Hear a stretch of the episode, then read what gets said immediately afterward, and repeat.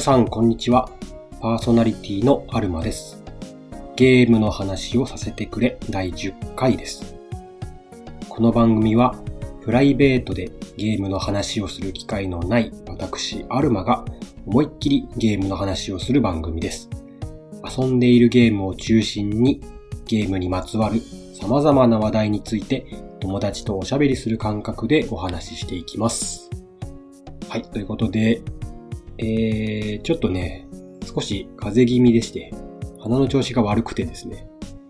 ちょっと鼻声になっているかもしれません。聞き苦しいところがあるかもしれませんが、どうぞよろしくお願いいたします。では、えー、今回はですね、ときめきメモリアル2の話をさせてくれということで、えー、まあちょっとファーストインプレッションとタイトルにもついていますけれども、最近ですね、ときめきメモリアル2、ときメモ2をですね、購入しまして、えー、で、その1周目、まあ厳密に言うと今もう2周目をクリアしちゃったんですけど、えー、2周目をクリアした段階での、まあ、第一印象というか、これまで、えー恋愛シミュレーションゲームを全くやってこなかった私がですね、どう、ときメモをかん遊んでどう感じたのかというところを、今回お話ししたいなと思います。それでは、よろしくお願いします。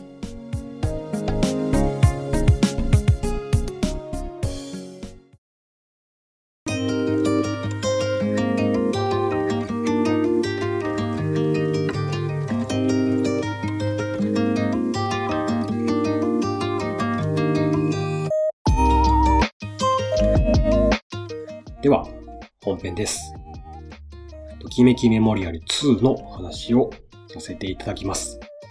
まず、ファーストインプレッションということなんですけど、まあオープニングでも言った通りですね。とりあえず今2週目が終わった段階でのときメモについて、えー思ったことを、感想をですね、話していこうと思っています。じゃあまずですね、まあそもそもなぜ今このタイミングでときめきメモリアル2を遊ぶに至ったのかというところなんですが、ゲーム系のポッドキャスト番組さんで、えー、ブライトビットブラザーズさんという番組がありまして、まあこの番組を聞いている方だったらご存知かなとは思いますけれども、えー、まあその BB ブロスさんってですね、えー、ときめきメモリアル4 4ですね。の回が最近、えー配信されていまして、で、まあそれを私が聞いたと。で、まあそれまで全然ときめきメモリアルをはじめ恋愛シミュレーションというものを興味がなかったんですけど、興味がなかったからこそ知識も全然なかったんですけど、普通にね、あの気になって、どんなゲームなんだろうなっていうのが気になって、あの、聞いてみたんですね。4回を。ときメモ4回を聞かせていただいて、そしたら、その、まあ、喋りの上手さもあり、かなり気になってきたんですね。ときメモシリーズが。で、そういったことを、えーっと、ツイッターで感想としてつぶやいたところ、あのー返信をいただきまして、あの、BB ブラスさんの、えー、川崎さん、長谷川さんという方がやってらっしゃいますが、から、えっ、と、返信をいただきまして、まあ、過去にね、ときめきメモリアル2と1について話しているので、まあ、き、よし、よければ聞いてみてくださいということで、その時点で、あの、ときめきメモリアルシリーズがですね、だいぶ気になってきていたので、なので、あの、わざわざ返信をいただいたということで、ときめきメモリアル1回をですね、まず初めに聞いたんですね。で、1について話す回が3回あって、3回目まで聞いたところで、これはもうやるしかないなと。非常にときメモがですね、魅力的な ものに感じまして、その話されている川崎さんの熱も結構ね、高めだったんですよ。あの、1, 1の時はね。4の時は両者ともに結構熱く語っていて、そんなに熱量が高くなるぐらいのゲームなんだっていうのを、あの話を聞いて思ったし、単純にあとね、あの、ゲームシステム的にも、なんかこう、思ったよりゲーム、ゲームしてて、しているっていうのが分かって、それまではなんか単純に、なんか女の子と話して フラグを立てて、なんかいい感じになるんでしょみたいな。そんなすごい、なんかざっくりしたね、失礼な あの、印象を抱いてたんですけど、なんか数値管理とか、スケジュール管理とか、あの、まあ、フラグ管理もありますけど、そういったところが、なんでしょうね。育成ゲームとしてちゃんと土台がしっかりしているというか、そういった印象を話を聞いて受けたっていうのもありますし、だから、ただのゲーム好きとしてでも、意外と遊べるんじゃないかなと、楽しめるんじゃないかなと思ったっていうのもありますし、あと、あの、どこかの、その、BB ブロスさんの、えー、どっかの回で話されていたんですけど、恋愛シミュレーションでありつつ、高校生活シミュレーションでもあるというふうに話されていたのを聞いて、私結構高校生活が暗黒でして。暗黒だったんですけど、あんまりいい思い出がないんですけど、その高校生活を取り戻せるんじゃないかというね。まあ、もちろん本当に取り戻せるとは思ってないんですが、あのー、楽しい高校生活っていうのをちょっと送ってみたいなと。今話したような理由もあって、よしちょっと遊んでみようと。で、現状を遊べるナンバリングとかシリーズっていうのが多分 PS アーカイブスの1と2だけだったんですね。まあ、外伝というかスピンオフも含めればいろいろあるかもしれないんですけど、現状私が遊びたかったのはそのナンバリングだったので、ナンバリングで遊べるとなると、1か2かと。で、その BB ブロスさんのですね、あの、1P 川崎さん曰く、川崎さんにとっては、2か4かが好きだとおっしゃっておられて、で、まあ、シリーズ作としても2は評価が高いと調べたら、あのー、書いてあるところも多くありまして。であれば、4もややりたかったんですけど、PSP 持ってないので、できなくて、じゃあその名作と言われる2を遊んでみるのがいいじゃないかと。で、ちょうどね、ときめきメモリアル2について話している、えー、話されている、BB ブロスさんでね、話されている回もあったんですけど、それをまだ聞いてなくって、であれば、その、全くね、キャラクターの情報とかを知らずに飛び込んでいけるぞと。それもまたいい体験になるんじゃないかなと思って、2をね、事前情報なしで遊べ、遊んでみようということで、えー、購入をしました。ちなみに、私は PS ビータを持っているので、PS ビータの、えー、PS アーカイブスで、えー、購入しました。で、ゲームの詳細については、ちょっともうここの番組では話しません。まあ、あの、補足でね、最低限のところを話す、話そうとは思うんですが、ゲームについて詳しい内容については、もう、ブライトビットブラザーズさんを聞いてください。そちらでね、あの、詳細についてすごい詳しく話されていますので、この番組ではちょっと割愛をしてですね、感想にある程度絞った内容でお話ししていこうと思います。それでですね、ときめも2が、まあ私は人生初の恋愛シミュレーション、かつギャルゲーだったんですよ。で、まあそれまではね、あの、本当に、まあこれまでの番組聞いていただいている方は、なんとなくわかるかもしれませんが、まあ RPG とか、えー、アクションゲームとか、そういうものが好きな人間なので、全く通ってなかったんですね。ときめものようなジャンルのゲームは。で、まあ遊ぶ前のね、あのー、印象としては、まあなんだろうな。こう甘ったるいゲームかなと 思ってたんですよね。甘ったるいっていうのは何て言うんでしょう。よくハーレムもののアニメとかってあるじゃないですか。みんなが自分のことを好きって言ってくれるような。で、その中から一人選ぶ、選んで、みたいな。あの、そういう感じのハーレムなね、ゲームかと思ってたんです。なんとなくね、もう全然わかんないながらもね、ちょっと硬派を気取りたい自分としては、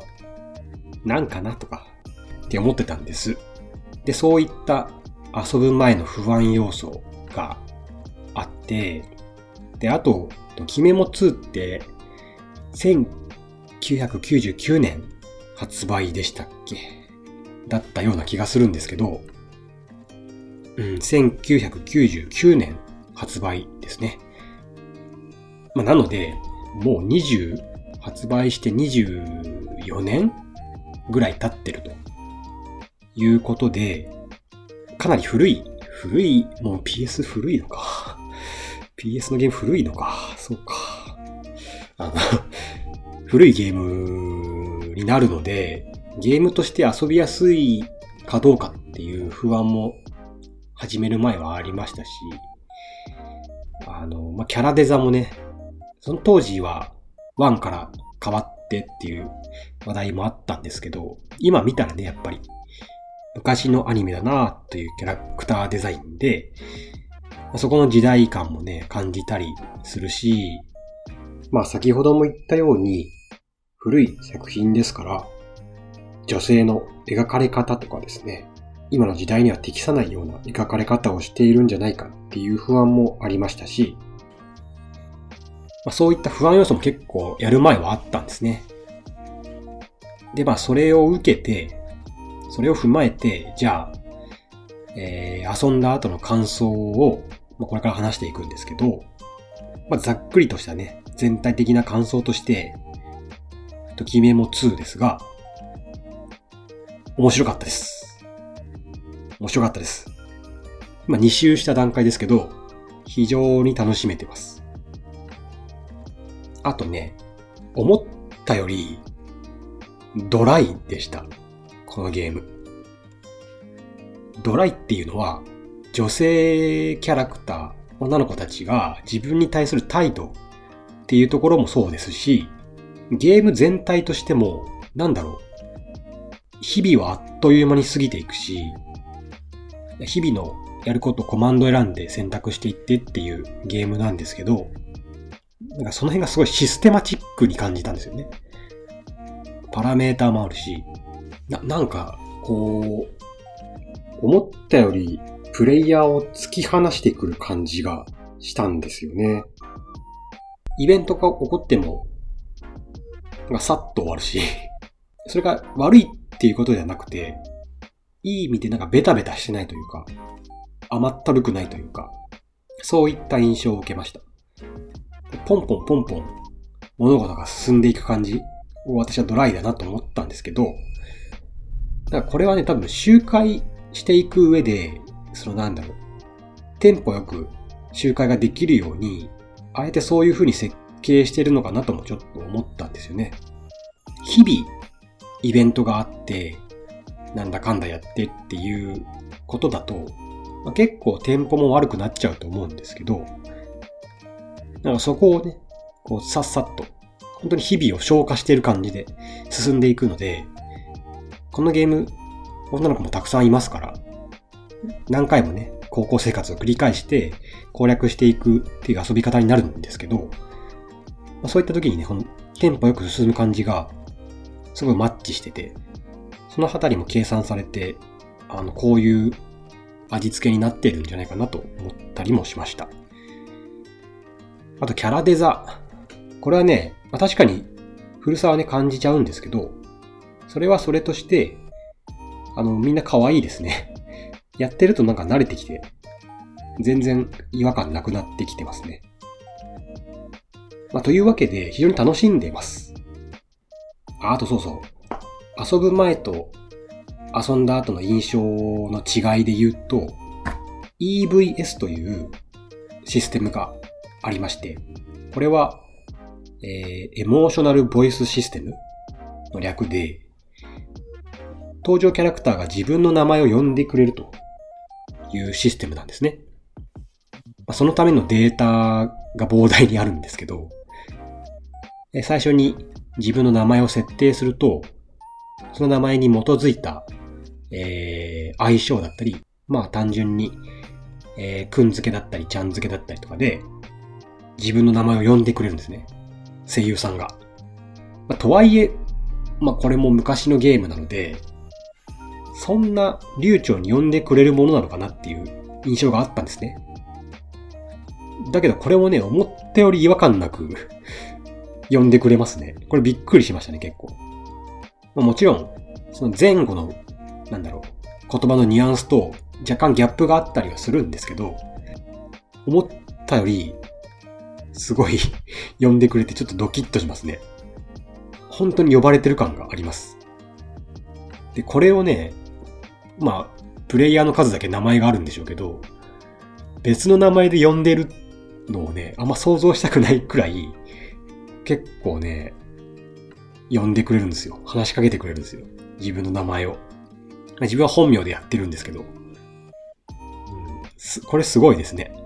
まあ、ただ、あのー、まだゲーム中で単純に、こう、女の子が呼びかけてくれるときに、名前を呼んでくれるだけ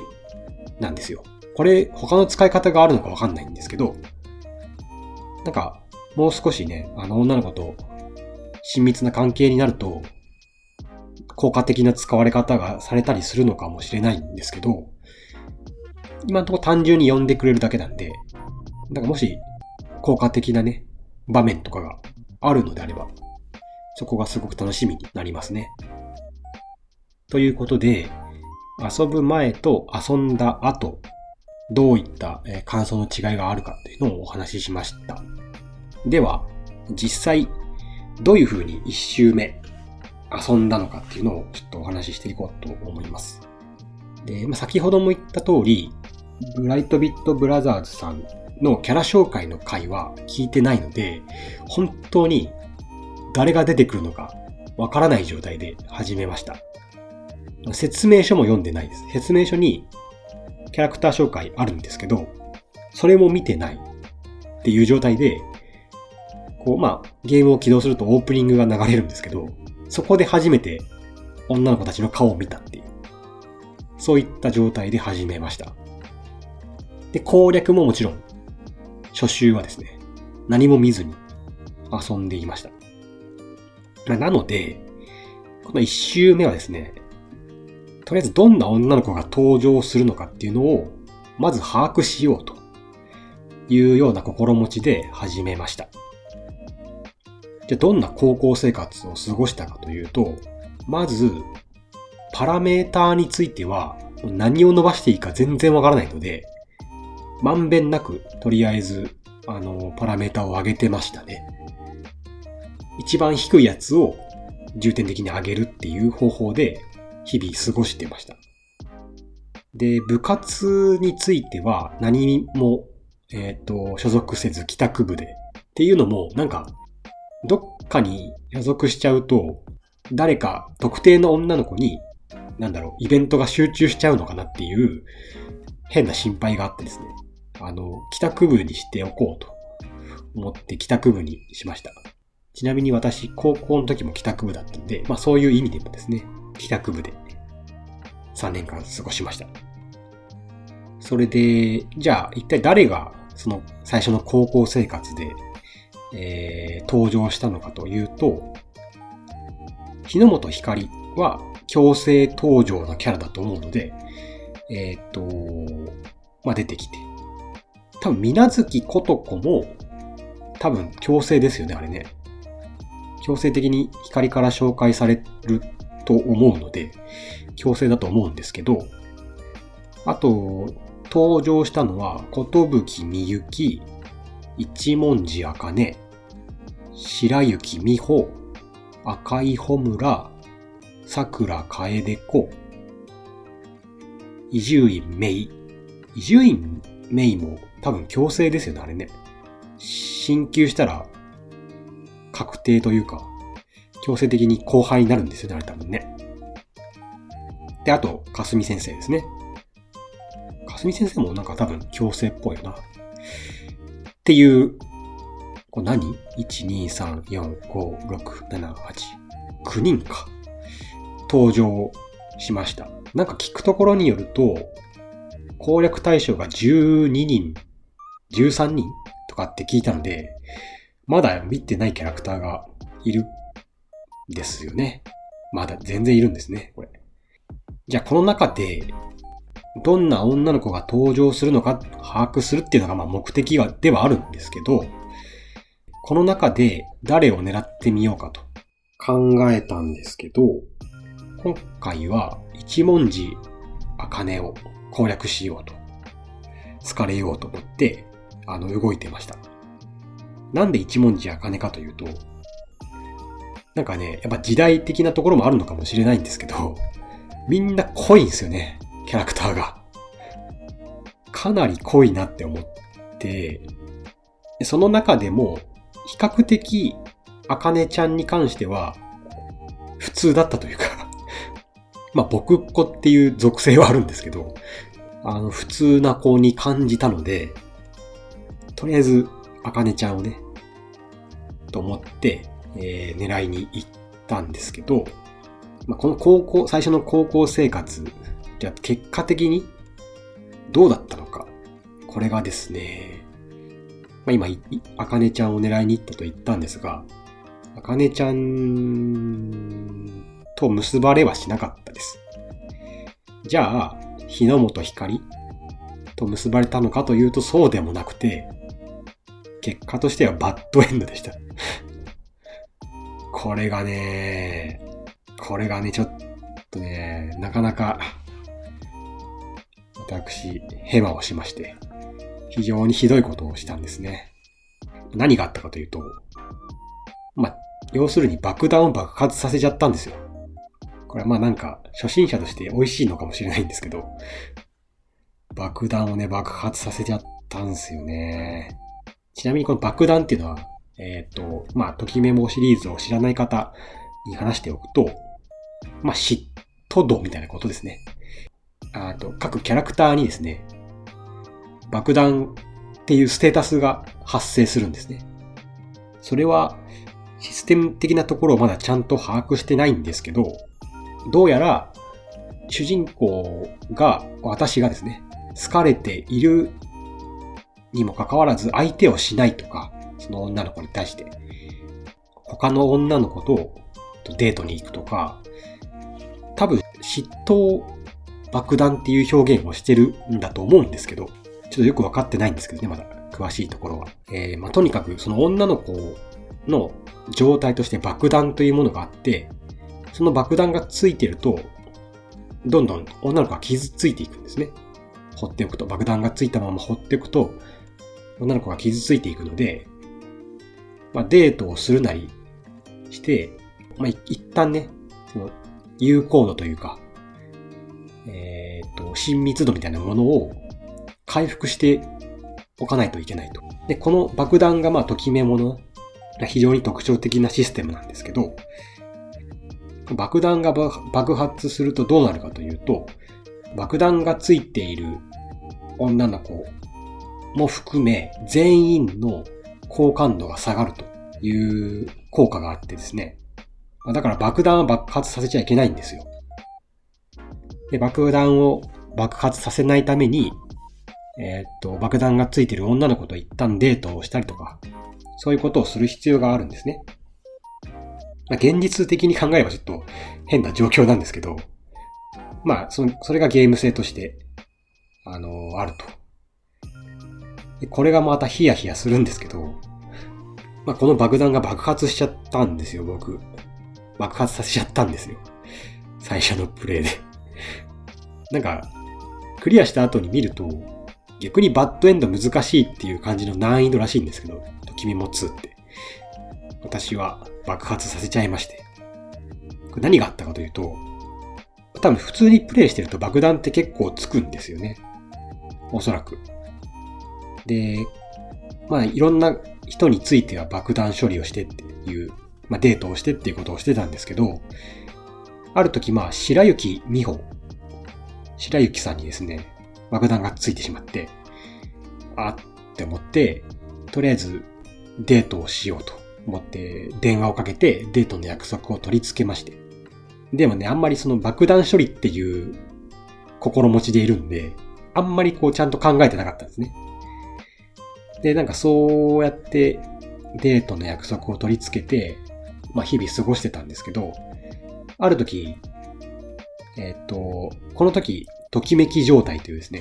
まあ、要するに自分に対しての好感度が非常に高い状態の光、日の本光がですね、私にデートを誘ってきまして、プールに行かないかと。プールに行かないかと、学校で誘われまして、で、OK 出したんですよ。ただ、当日になって気づいたんですけど、その、プールに行く日と、白雪さんとデートの約束をしている日が同じだったんですよね。ダブルブッキングですよ。もう最低ですね。最低の野郎ですけど。まあそう、ダブルブッキングになっちゃって、えーっと、やっばと思って。で、白雪さんに爆弾がついてるんで、あの、ここはもう白雪さんに行くしかないんですよ、もう。ここでこ、断るというか、えーっと、ドタキャンすると確実に爆発するんで。光には申し訳ないけど、ちょっと白雪さんとのデートをね、優先しようと思って、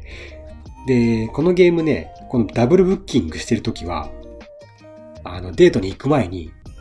どっちの待ち合わせ場所に向かおうかっていう選択肢が表示されるんですよ。で、ここがね、なかなか迷うところで、ちゃんと覚えてないとミスるんですよ。まあ要するに私はここでミスったんですよね。間違えて光の光との待ち合わせ場所を選択してしまって、まあもう、悲惨なことになってしまったと。で、光とプールを楽しんだ後、心持ちでは全く楽しめなかったんですけど、家に帰るとですね、留守電がかかっていて、白雪さんがね、非常に暗い。白雪さんって、あの、占いが好きなんですよ。だから、その、よくあるじゃないですか。花、花びらを、こう、お花を持ってね、花びらをこう、摘みながら、あの、好き、嫌いとかってあるじゃないですか。花びらをピッて取って好き、ピッ、嫌いみたいなね。そういうのあるんですけど、その感覚で、あの、私がね、で、待ち合わせ場所に来る、来ない、来る、来ないっつってね。す、すごいですよね。電話の、電話元でそれやってんですよ。留守電を登録しながら。花びら持ってんのかわかんないけど、来る、来ない、来る、来ないっつって、来ないってなっちゃって。いやー。まあ、ものすごくダメージを受けてるのがもう、その留守電で分かったんですけど。で、その留守電から間もなくですね、ドッカーンっていう盛大な音がしまして、爆弾が爆発してしまいまして、で、なんかすごい懺悔してる気分だな、これ。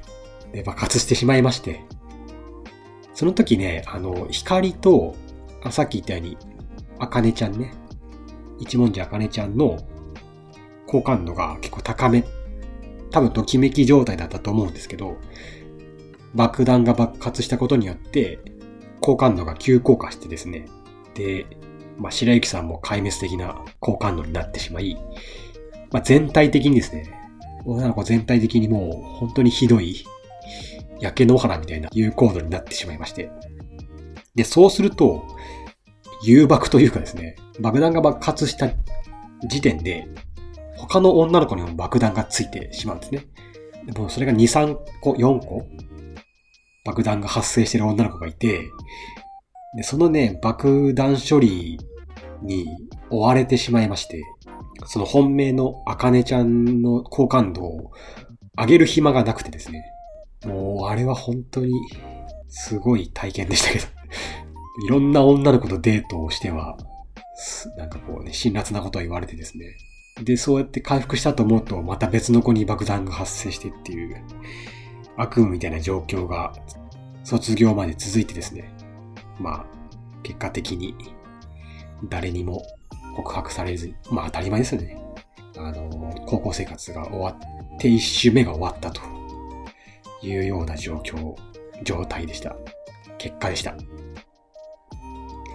このバッドエンドの時は、どの女の子とも親密になれなかった男が暗い部屋でゲームしてるっていう、非常に悲しいエンディングがあるんですけど、まあそれを見てですね、なんとも言えない気持ちになりまして。まあでもこのエンディングの曲結構、あのメロディーと歌詞がね、表示されるんですけど、なんかすごい名曲でしたね、この曲。バッドエンドなんですけど、めちゃめちゃいい曲でした。まあ、というわけで、あっという間のね、悪夢みたいな一周目を終えまして、これで、これでこのゲーム終わるのも非常にあれですし、まあ、終わる気もないんで、こっからね、挽回していくぞということで、続けてね、2週目以降も遊んでいこうと思うんですけど、これからじゃあどう遊んでいくかっていう話をちょっとしたいと思ってます。まあ、あの一応、登場キャラクター、全員ではないにしろ把握できたので、今登場した中でですね、次はね、誰を攻略していこうかなということで、2週目はですね、まあちょっともう終わったんですけど、まあリベンジということで、一文字茜を、えー、攻略して、結ばれるエンドを迎えられまして。でもね、なんか明らかに、この茜ちゃんにはまだ明かされていない面が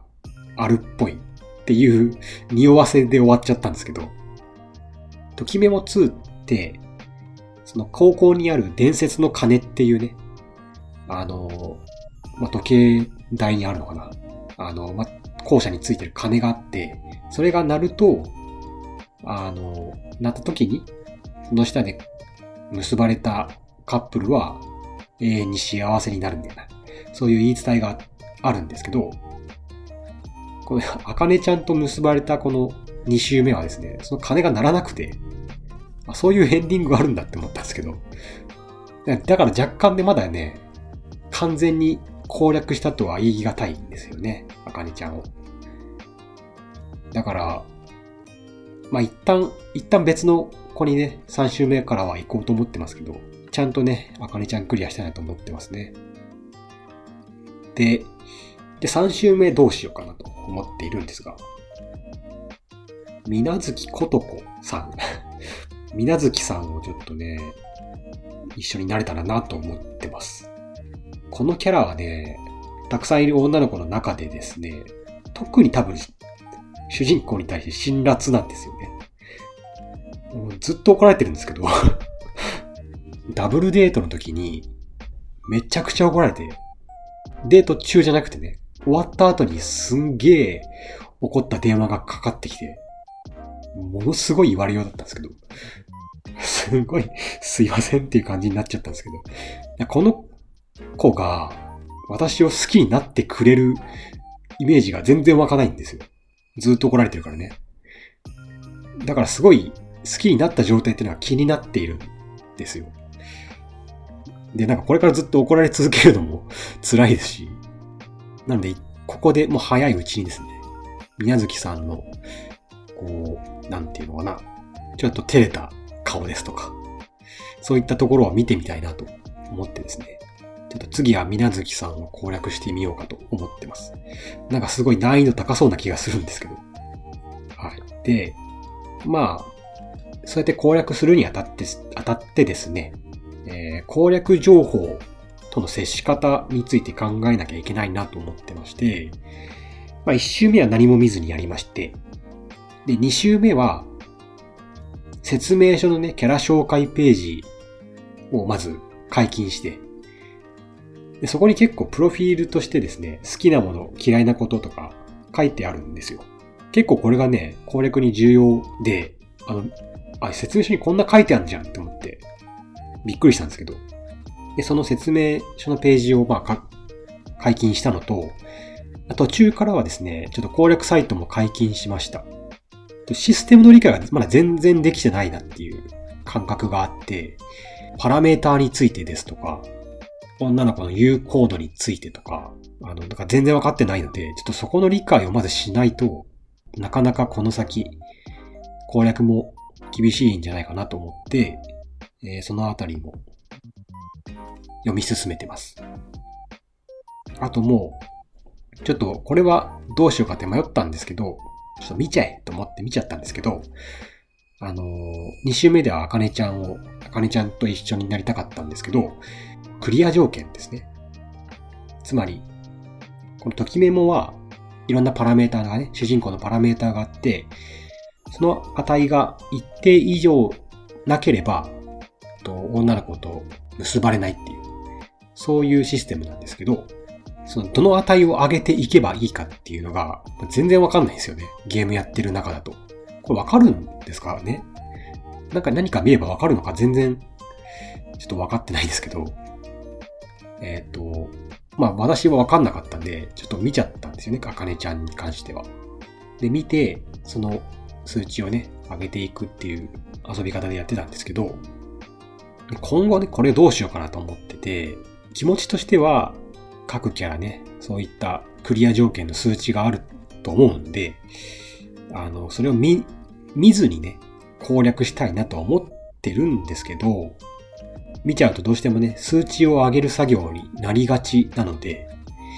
だからちょっと作業的になっちゃうのかなっていうところもあって、ちょっとあまり見たくはないなとは思ってるんですけど、一方でさっき言ったように、どの数値を上げればいいかって、なんか全然わかんないんですよ。ゲーム中ではね。多分まあ、その、この好みとかもあるんでしょうけど、運動が得意な子は、運動のパラメータを上げていかないとっていうところは、そのキャラクターのね、あの、好き嫌いとかで分かったりするとは思うんですけど、でも、はっきりこれとこれをこの値以上にっていうのは分からないんで、これ上げてきゃいいかなって言って、上げた結果全然違ったとかも多分あり得ると思うんですよね。そうすると、その高校生活が若干無駄じゃないですけど、高校生活一周、そんな長くはないとはいえ、だ結構時間かかっちゃうのかなって思うところもあり、ね、なんか、これとこれかな？あ、ダメだった。じゃあこ、次の高校生活でこれとこれ上げてみようっつって違ったら、またやり直しじゃないですか。それを10、12人分繰り返すの結構きつくないかって思ってて、これどうするんだろうなって、どうしたらいいんだろうなって、みんなどうしてるんですかね、これ。ときメモプレイヤーの方々は。そこがちょっとね、悩んでいるところですね。どの程度攻略情報を見るのかっていうのを、歴戦の、歴戦の？ときメモプレイヤーの方に聞いてみたいですけど、ちょっとね、その辺のね、方針はまだちょっと決めかねてますね。とりあえず見ずにやってみようかなと思ってるんですけどね。で、まあ、先ほども言ったように、一応ね、全員攻略はしたいなと思ってて、隠しキャラもいるみたいなんで、そのそれも含めてやってみたいなと思ってはいますが、時間がどんぐらいかかるのかなっていう不安もちょっとありつつですね。うん。で、まあ、これからちょっと3週目以降ですね、期待することというか、まだ2週目終わったんですけど、全然なんでしょうね。このゲームの氷山の一角しか味わってないという、そんな印象さえ受けるので、多分結構ボリュームがあるんですよ、このゲームね。イベントの数とかもですし。だから、こういうことがあったらいいな、みたいな。3週目以降ね。っていうところを話していきたいんですけど、今回というか、ときめきメモリアル2って、まあ、1とかはどうかわかんないんですけど、女の子同士の関係性があって、この子とこの子は仲いいよとかね、あるんですけど、今のところ、あんまり関係性が見えてくる場面っていうのがあんまなくて、あかねちゃんもね、なんかホムラと仲いいって聞いたんですけど、なんか一緒にいるイベントほぼなくて、ほぼ見たことなくて、多分あるんだと思うんですけど、喋ってるとことか全然見たことないんですよ。だからそういった、あの、女の子同士の関係性みたいなところも結構見たいなと思ってますね。あと、仲いいとかっていうのもそうですし、あと気になってんのが、あの、メインヒロインの光ね。光は、占いがね、嫌いって言ってんですよ。あんま好きじゃないって言ってて、で、一方で、白雪さんは占いが好きなんですよね。いや、なんか、しかも、光は占いが嫌いっていう、その言い方に含みがあったんですよ。なんか、私はその、なんか、裏が、裏というか、なんだろうな、含みを感じてですね。だからその辺の、がどう、なんで嫌いなのかっていうのを語られるんじゃないかと思ってるんですけど、そうなってくると、白雪さん、好き、占いが好きな白雪さんとはどういう関係なんだろうとか。もしかして白雪さんが原因で占いが嫌いになったのとかね。ちょっと想像しちゃったんですけど、実際どうかわかんないですよ。でなんかそういう仲がいいとか悪いのも含めて、なんか女の子同士の関係性をもっとね、見たいなと思ってますね。実際どのぐらいその辺描かれてるのかわかんないんですけど。仲悪いで言うとね、ホムラと伊集院メイは、もう明確に、えっ、ー、と、仲悪いっていう描かれ方してって、それは見えたんですけど、他のキャラでもあるのかなと思って、そこがちょっとね、気になってますね。あとまあ、あれですね、まだ見ぬキャラがいるので、で、さっき言ったように、説明書を解禁したんですけど、説明書見たら、そこで初めて見るキャラクターがいて、これが八重香織さん？っていうキャラクターがいるんですけど、この子が全く影も形も2周目やってますけど、出てきてないんですよ。なんかメインキャラの一人っぽいんですけど、全く姿を見てなくて、これまで。だから、その子も非常に気になってますし、あと隠しキャラね。私はね、あの、幼年期編という、えっ、ー、と、なんだ、あの、パートがあるんですよね。ときめきメモリアル2には。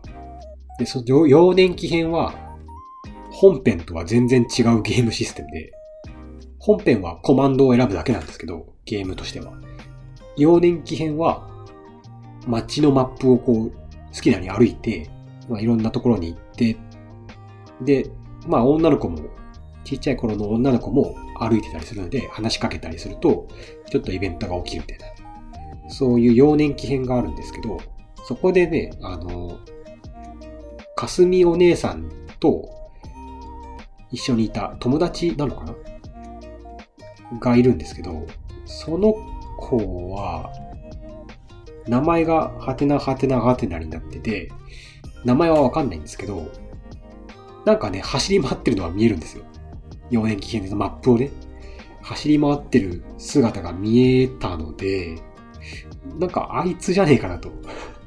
あの子が隠しキャラなんじゃないかなと思ったりはしてるんですけど、まあそれでもね、まだいるっぽいよね、隠しキャラって。多分複数にいるんですよ、多分隠しキャラって。その登場のさせ方とかも、なんか攻略情報を見ないといけないのかなとか思ったりしてますけど、まあそういった隠しキャラも非常に楽しみな点ですね。これからのね。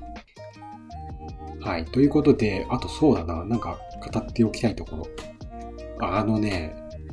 あの、このゲーム、バトルシーンがあるんですよ。遊ぶまではもう想像だにしてなかったんですけど、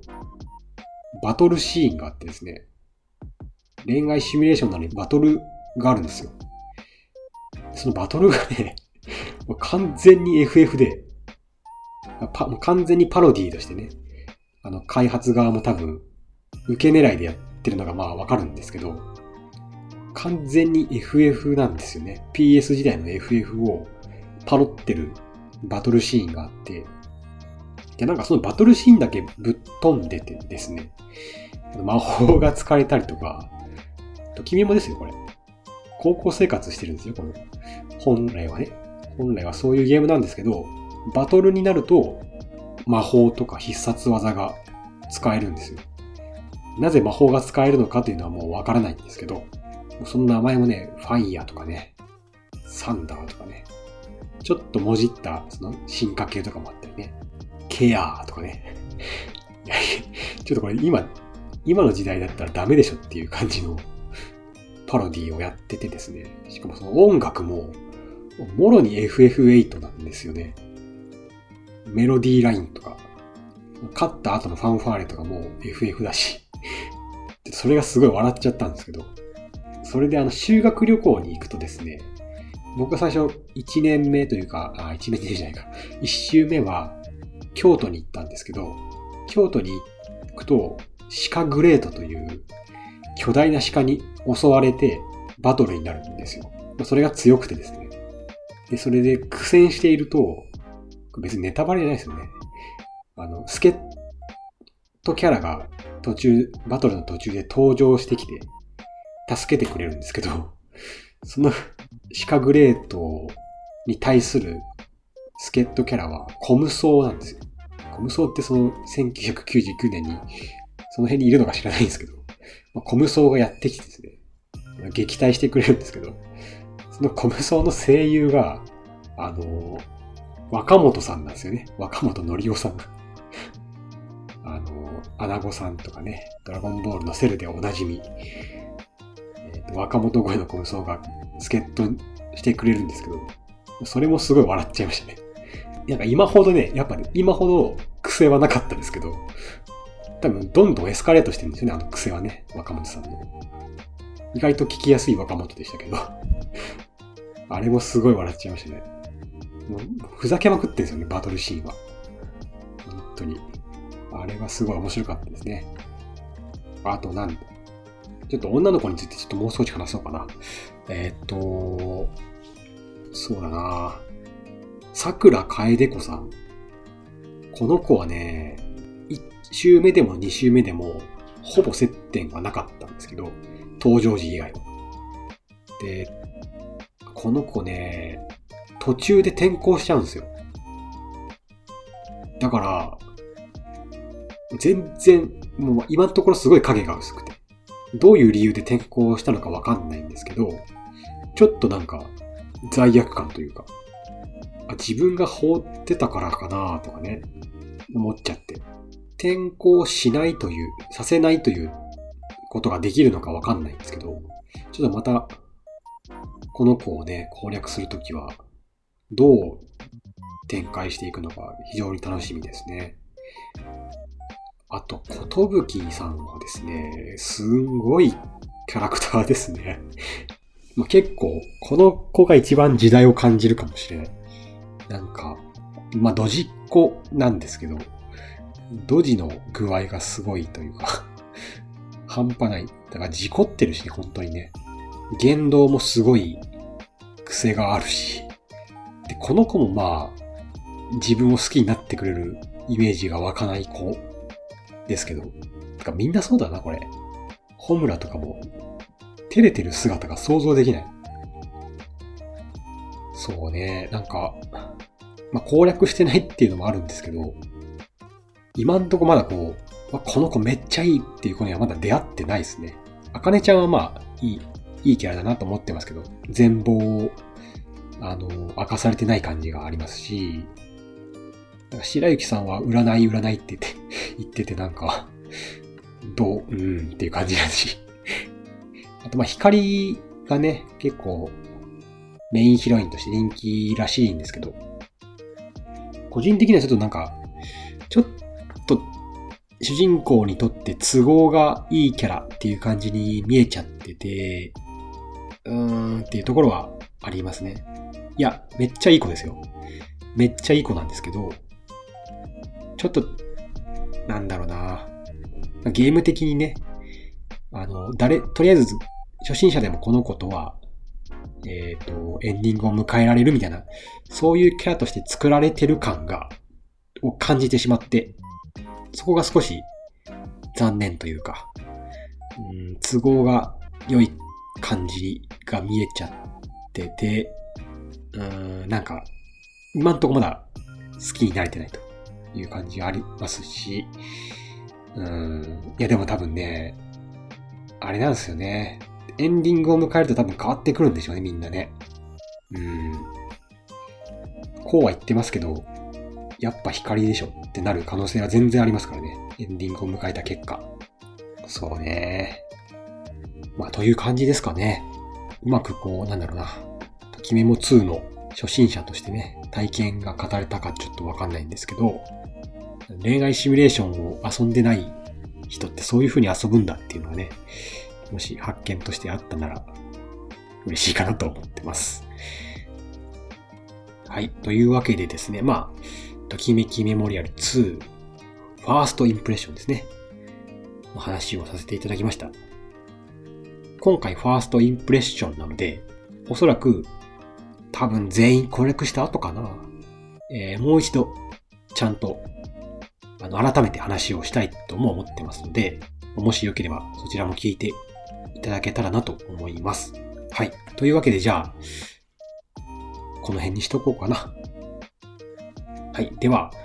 エンディング入っていこうと思います。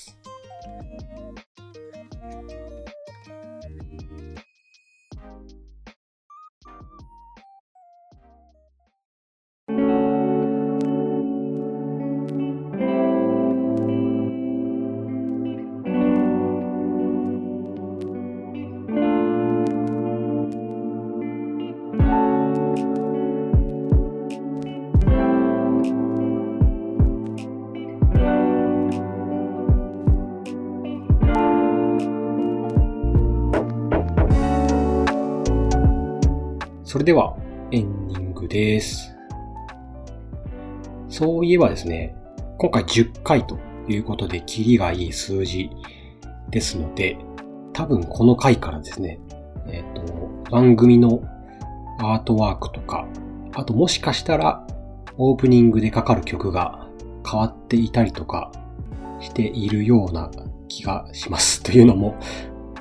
収録時点ではまだ確定してないので、ま、もしかしたら、この話がカットされてなければ、おそらく入ってるんじゃないかと思いますが、えー、そういったね、あの、プチリニューアルをしていると思います。多分。ちょっとあの、アートワークとかに関しては、ちょっと急増で作ったので、まだ満足いってなかったところがあったので、えー、ちょっと作り直しをね、して、キリがいいので、ちょっとこのタイミングで変えております。ちょっとコロコロね、ない、なんかいろんな、え、ところがね、構成とかが変わっていて、まあ申し訳ないんですけれども。まあちょっとね、こういう番組だと思って、あの、聞いていただければと思います。はい。というわけで、えっ、ー、と、まあ、10回に達しましてですね、なかなかもう、始まって3ヶ月ぐらい経ってますね。いやここまで、えー、続けてこれたのも、聞いていただいている皆さんのおかげです。ありがとうございます。今後ともよろしくお願いします。では、最後に定型文を読みます。この番組ではお便りを募集しています。番組の感想、ご意見に限らず、あなたのゲーム話でも構いません。番組の概要欄に記載しているメールアドレス宛て、もしくは投稿フォームにてお送りください。また、ツイッターでもコメントをお待ちしています。ハッシュタグは、シャープゲーバナ。シャープゲーバナ。ゲーバナはすべてカタカナです。コメントの方よろしくお願いいたします。それでは、今回も最後までお聴きいただきありがとうございました。ではまた次回。